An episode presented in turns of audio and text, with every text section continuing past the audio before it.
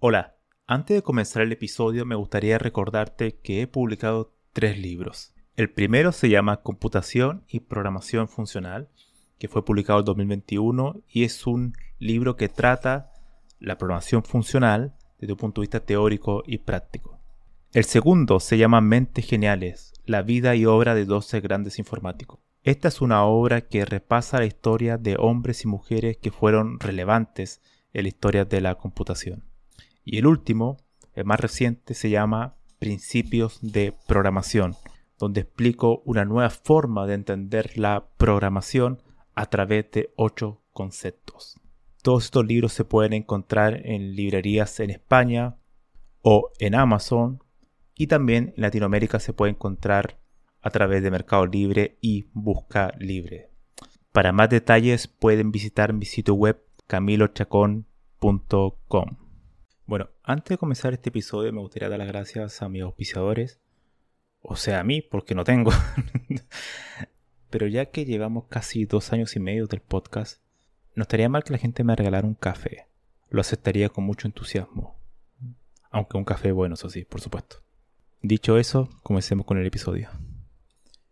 En el episodio de hoy voy a tratar el tema de qué son los lenguajes de programación y en particular cómo se diferencian de su implementación, ya sea esta un compilador o un intérprete o algo híbrido. Esto es una pregunta de ontología, aunque cuando yo uso la palabra ontología me refiero al concepto filosófico, es decir, es el área de la filosofía que trata de responder las preguntas más fundamentales sobre los existentes. Entendamos por existentes, por ejemplo, los lenguajes de programación, un algoritmo, un sistema operativo, una metodología software. Entonces, ¿qué es una metodología software? ¿Qué es un sistema operativo? ¿Qué es un algoritmo? Esas son todas preguntas ontológicas. Y muchas veces suele suceder que cuando uno está inmerso en una actividad como el desarrollo de software, uno omite el es cuestionarse este tipo de preguntas. Uno comienza a usar herramientas, pero no se pregunta qué es un algoritmo, qué es un programa. Como que ya da por hecho muchas cuestiones. Y eso conlleva bastantes problemas, porque se empiezan a ocupar términos de manera imprecisa, se empiezan a crear confusiones conceptuales, y eso es como una bola de nieve que se va acumulando con el tiempo. Y quita claridad, y también añade mucha vaguedad a los términos que ocupas a diario. Ahora, ¿cómo surgió este tema? Yo últimamente he estado un poco más activo en Twitter porque he encontrado que en Twitter es un buen lugar para buscar la polémica. Siempre hay que buscar la polémica, porque la vida es muy aburrida si no hay polémica. Entonces Twitter es un lugar donde fácilmente uno puede alcanzar eso. Así que ahí escribo cuestiones, muchas de ellas sin valor, por supuesto. Pero hay otras que lo escribo muy en serio y muchas personas eh, me hacen comentarios muy, muy asertivos, muy buenos y que en particular invitan a la reflexión. Bueno, entonces vayamos a la polémica. Yo escribí que no existen los lenguajes compilados y no existen los lenguajes interpretados. Y esto podría parecer a primera vista contraintuitivo. Cuando uno empieza a aprender programación, siempre hay múltiples clasificaciones. Tenemos clasificaciones de paradigma, tenemos clasificaciones de lenguajes que son tipados, no tipados, o estáticamente tipados, o dinámicos. Pero también hay una cierta categoría que son lenguajes compilados o interpretados. Entonces yo ataco a esa categoría. Digo que esa categoría no es precisa por este motivo. Y es que un lenguaje de programación no tiene la propiedad de ser compilado o interpretado. Un lenguaje, si realizo una definición muy simple, es un conjunto de signos y reglas que nos permiten comunicarnos. Entonces, eso puede estar definido en un documento de especificación, si hablamos de un lenguaje de programación. No está su gramática, su sintaxis y también su semántica. Ahora, Pensemos en una analogía, nuestro lenguaje natural, el español, que es una de las tantas lenguas humanas que nos permite comunicarnos a través de sonidos, a través de la voz, pero también a través de signos. Y para eso ocupamos la escritura, para comunicarnos con otros humanos. Pero el español es su gramática, su estructura, que está ya definida. La forma en que cada persona ocupa el español es distinta. Hay personas que tienen un vocabulario muy amplio, una dicción excelente, una capacidad de construir frases que realmente uno se queda escuchando, le gusta escuchar a esa persona, porque tienen un gran dominio del, idioma. Y otras personas tienen todo lo contrario, un vocabulario mucho más pobre, se comunican de manera muy simple, les cuesta em, decir sus ideas de manera clara, precisa. Pero el español no es esa persona ni la otra. Entonces la forma que cada persona ocupa el español no cambia el idioma en sí. Ya está la gramática definida. Lo que puede variar en el tiempo son probablemente algunas palabras nuevas que se empiezan a, usar, otras quedan en desuso, pero el español ya existe como tal. La forma que cada persona ocupe es otra cuestión. Y lo mismo ocurre con los lenguajes de programación. Uno puede definir una especificación de su lenguaje, con una gramática, una semántica, donde esté toda la sintaxis muy bien definida y con su conjunto de propiedades del lenguaje. Pero después la forma en que voy a implementar ese lenguaje, la forma que yo le voy a decir, por ejemplo, un equipo, mire, esta es la especificación de mi lenguaje, tiene estas propiedades, aquí está el documento. La forma que ellos elijan la implementación es totalmente diferente al lenguaje en sí mismo. Y esa implementación puede ser a través de una compilación, o sea, crear un compilador, o de un intérprete del proceso de interpretar. Entonces es incorrecto decir el lenguaje es compilado, el lenguaje es interpretado, porque el lenguaje no es que tenga la propiedad de ser compilado o ser interpretado, sino que su implementación es así, es compilada o interpretada. Ahora bien, es claro que algunas gramáticas, algunas propiedades de algunos lenguajes incitan a ocupar una u otra, pero independientemente de eso, el lenguaje no es en sí compilado no es que Python sea interpretado o C sea compilado. Entonces, tomemos el ejemplo de C, su especificación. C es un lenguaje estáticamente tipado. Entonces, ya eso es una propiedad del lenguaje. Automáticamente uno sabe que el lenguaje va a aceptar tipos y que por tanto, al ser estáticamente tipado, no va a aceptar tipado dinámico. Y eso es muy interesante porque significa que, dado que es un lenguaje estáticamente tipado, y si se requiere que sea muy eficiente, va a requerir algún tipo de optimización previa. Y es ahí donde ocupar un compilador para C++ es mucho más adecuado. Porque es un lenguaje que en sus principios está el tema del rendimiento, que sea muy rápido. Y por eso es estáticamente tipado. Entonces la compilación como tal permite eso. O sea, uno verifica todos los códigos de fuente y hace todo el tipo de validaciones y optimizaciones en tiempo de compilación. En cambio, un lenguaje como Python presupone otra cuestión, que es un lenguaje dinámico. Y al ser dinámico significa que se va a ejecutar en runtime, o sea, en tiempo de ejecución. A diferencia del tiempo de compilación, al ser eh, en tiempo de ejecución, cada expresión del lenguaje, cada expresión del código que defina se vaya evaluando una a la vez. Al final cada lenguaje genera un árbol, que es como un árbol abstracto de sintaxis. Entonces cada nodo podría verse como una expresión. Entonces cada expresión que se vaya leyendo en el flujo del programa se va ejecutando. Entonces eso es una de las grandes cualidades de Python que al ser un lenguaje scripting permite escribir código mucho más rápido. Es decir, yo puedo abrir la, consola de Python y empezar a evaluar expresiones directamente. En lenguaje compilado eso no tendría mucho sentido, porque yo tendría que tener un fichero y después tengo que compilar. ¿no? no evalúo expresión en una terminal, en una consola, por ejemplo. Tengo que hacer el proceso de compilación, que es indicar el fichero donde tengo todo el código y pasárselo al compilador. Y el compilador va a generar un nuevo ejecutable y ese ejecutable a su vez ya me permite lanzar, ejecutar el programa. Entonces, claro, por ejemplo, C++ tiene muchos compiladores. tiene el compilador de Microsoft, tiene el más popular el GCC, tiene el C-Lang, tiene otro de Intel también. Pero ¿qué hemos con esos, con esos cuatro? Pero los que crean los compiladores, ellos no tienen potestad sobre el lenguaje en sí mismo. Cada compilador tiene su forma de implementar el lenguaje y uno puede buscar, por ejemplo, benchmark de distintos compiladores para C++ y ver que algunos son más eficientes para cierto tipo de algoritmos que otros. Unos son más eficientes en el sentido de que consumen menos memoria, menos recursos que otros. Pero lo importante es que todo cumpla en la especificación del lenguaje.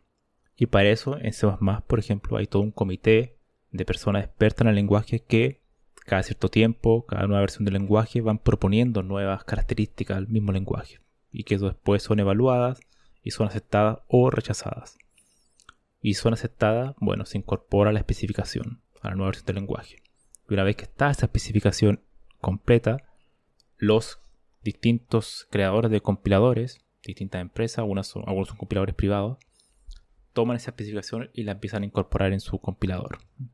Entonces por eso que hay algunos compiladores que tienen versiones muy modernas de, de C++ y otros van un poco más atrasados, ¿no? porque no van todavía no van a la par. Depende mucho la velocidad que vayan implementando las nuevas especificaciones que van saliendo del lenguaje. Pero C++, igual que otro lenguaje, es su especificación. Y en el tweet que hice en ese momento, Jesús Gómez, con la persona que entablé una muy interesante conversación, me menciona el tema de la representación. Es igual importante aclararlo. Pero cuando él da un ejemplo de, bueno, eso es similar a decir que 4 escrito, bueno, de manera como un entero, o de manera con, números romanos, o escrito en, español, o escrito en inglés. Todos son distintas representaciones. Pero en este caso no es similar. Un lenguaje es uno, o sea, es su especificación.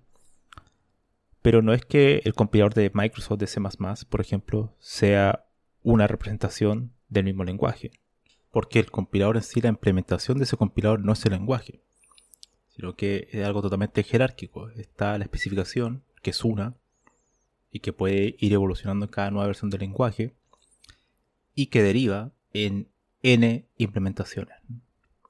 En cambio, el ejemplo del número 4 son todas, tienen por así decirlo el mismo peso. El 4 en inglés, el 4 en español, no hay una jerarquía, simplemente son relaciones horizontales. En este caso, la especificación como tal es totalmente jerárquica. Primero está la especificación, que es el lenguaje, que es su sintaxis, y después derivan todas las implementaciones que lo puede tomar cualquier persona. O sea, una persona podría volverse loco y decir, bueno, voy a implementar el, toda la especificación de C++ por mí mismo. Bueno, lo puedes hacer. Vas a tardar muchísimos años probablemente, pero lo puedes hacer, ¿no? Porque la especificación está disponible ahí para hacerlo. Pero esa especificación que haga esa persona no es el lenguaje, no es el lenguaje en sí mismo. Entonces, dicho esto, decir el lenguaje es compilado, el lenguaje es interpretado, es un error. Es un error conceptual. Ahora, otra cuestión que dijo Jesús Gómez, que es muy interesante, y que él prefería decir que hace la distinción entre lenguajes dinámicos o estáticos. Esto haciendo referencia al sistema de tipos, estáticamente tipado, dinámicamente tipado. Y claro, como dije anteriormente, cuando tú añades, esa es una propiedad del lenguaje. O sea, yo para definir la sintaxis y la semántica tengo que decir que va a ser estáticamente tipado. Porque, por ejemplo, supongamos que tenemos en C++, por dar un ejemplo. Defino la variable a. Va a ser un entero, un in. ¿Ok? Pone valor 0. Igual 0. Y la siguiente línea voy a colocar em, A igual, eh, abro comillas eh, doble, coloco 1. Ok. Sintácticamente eso es válido, pero semánticamente es inválido. ¿Por qué? Porque hay una propiedad en, el diseño del lenguaje que impide que eso sea posible. O sea, que la variable A, que inicialmente comenzó como siendo una variable numérica entera, cambia a ser una variable de string. Entonces automáticamente ahí el lenguaje restringe. la gramática, la semántica, mejor dicho, la semántica del lenguaje no permite eso. aunque sintácticamente sí sea válido. Por eso cuando uno después, cuando uno quiere implementar eso, uno dice, bueno, este tipo de validación es mejor hacerlo con un compilador. ¿Por qué? Porque el compilador puede ver todo el fichero previamente a priori y ahí añadir todas estas validaciones semánticas, ¿no?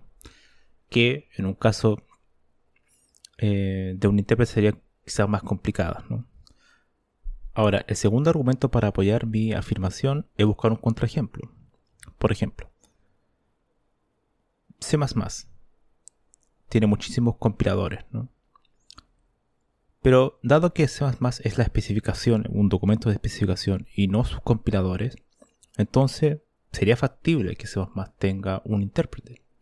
Y de hecho lo hay, aunque son muy poco, poco comunes. Por ejemplo, C-Link es un tipo de intérprete interactivo, es decir, como una especie de terminal como la de Python, pero que uno va ejecutando código de C++, ¿no? se va evaluando línea a línea.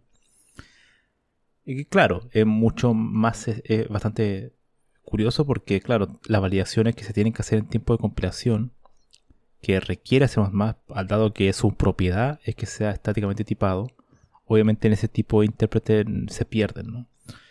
Pero sirve para hacer otro tipo de cuestiones, por ejemplo, el análisis de datos, son muy buenos los lenguajes interpretados, por eso que Python, Julia, R, todos ellos lenguajes que en su implementación usan intérpretes, porque es mucho más fácil ir evaluando expresiones cortas, pequeñas, como en script, como lo que uno hace, por ejemplo, en Jupyter Notebook. Entonces, son esa, ese tipo de lenguaje que no requiere que tú leas todos los códigos fuente a priori para aplicar algún tipo de optimización, sino que quieres programar muy rápido e ir evaluando código muy rápidamente. Entonces C++ sí tiene un, intérprete que hace algo así, pero por las razones que dije anteriormente, eh, por las mismas propiedades del lenguaje, es mucho más difícil encontrar intérpretes en C++ que compiladores. Entonces podríamos decir que la propiedad de que sea estáticamente tipado dinámico influye en la decisión de, de cuál una u otra elegir. Pero no significa que no se pueda. Y al, decir eso es muy importante, porque automáticamente significa que el lenguaje no es que sea compilado en sí mismo, sino que requiere o es más proclive a tener ese tipo de implementación. La implementación son técnicas. Y una de las técnicas es la compilación y otra técnica es la, interpretación que tiene un sinnúmero de, de subtécnicas en sí mismo.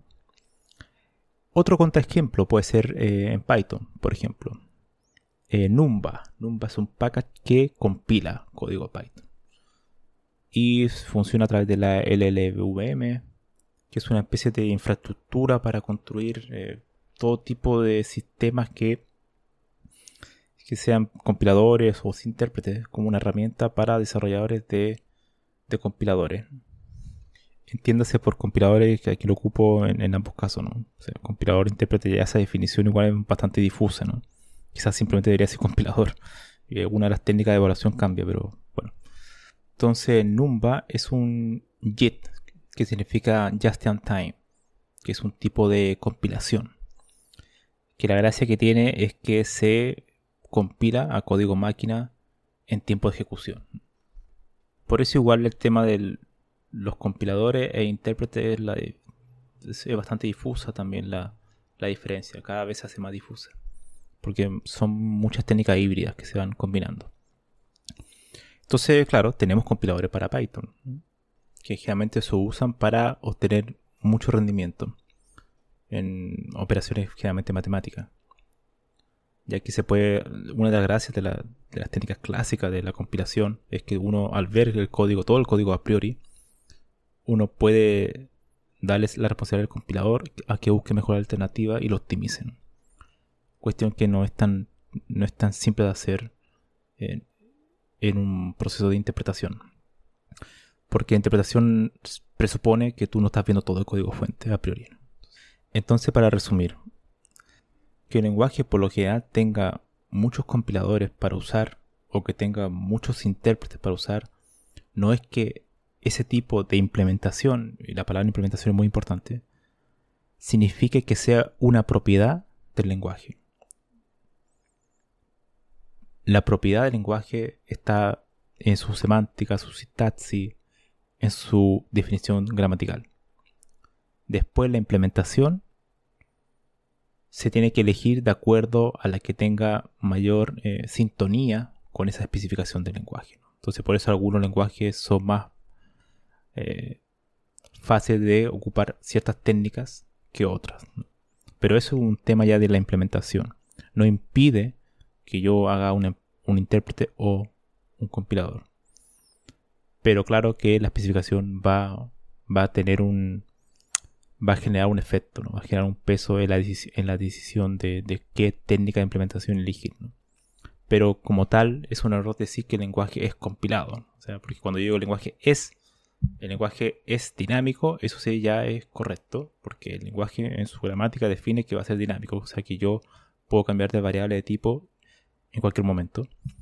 Pero que sea interpretado, que sea compilado, no es una propiedad del lenguaje en sí, es una característica de la implementación. Entonces, esa definición entre especificación e implementación es muy importante. Que también da para otros temas, que de hecho también lo conversé con Jesús Gómez en su momento, en ese tweet, que es el tema de los algoritmos. Pero ya sea otra historia, porque al final los algoritmos pueden estar definidos matemáticamente, pero la, implementación puede estar en cualquier lenguaje de programación. Pero el sort, por ejemplo, el quit sort, que yo escriba en Haskell no es el quicksort en sí mismo. Es una forma de implementación del quicksort que ya existe a priori, ¿no? Eh, que existe ya en una definición matemática que uno tiene que seguir para implementarlo en ese lenguaje. Y al implementarlo en ese lenguaje hay muchas restricciones. Hay lenguajes que tú los puedes implementar de ciertas maneras para que sea más eficiente que en otro. En Haskell probablemente vas a ocupar un tipo de recursividad. En C quizás lo vas a hacer a través de iteraciones para que sea más rápido y los dos van a implementar el mismo sort. El mismo input le voy a pasar y me va a retornar lo mismo. Pero no es que el sort de C++ cambie la especificación, lo haga a su manera. el funcionamiento del algoritmo es el mismo, pero la manera de implementar cambia. Esto de hecho es un problema muy clásico en la filosofía de la ciencia de la computación. Eh, la distinción entre especificación versus implementación. Entonces doy término al episodio de hoy. Cualquier consulta, queja, crítica, me la pueden hacer llegar vía Twitter. Así que estaré encantado en responderla. Nos vemos en el siguiente episodio.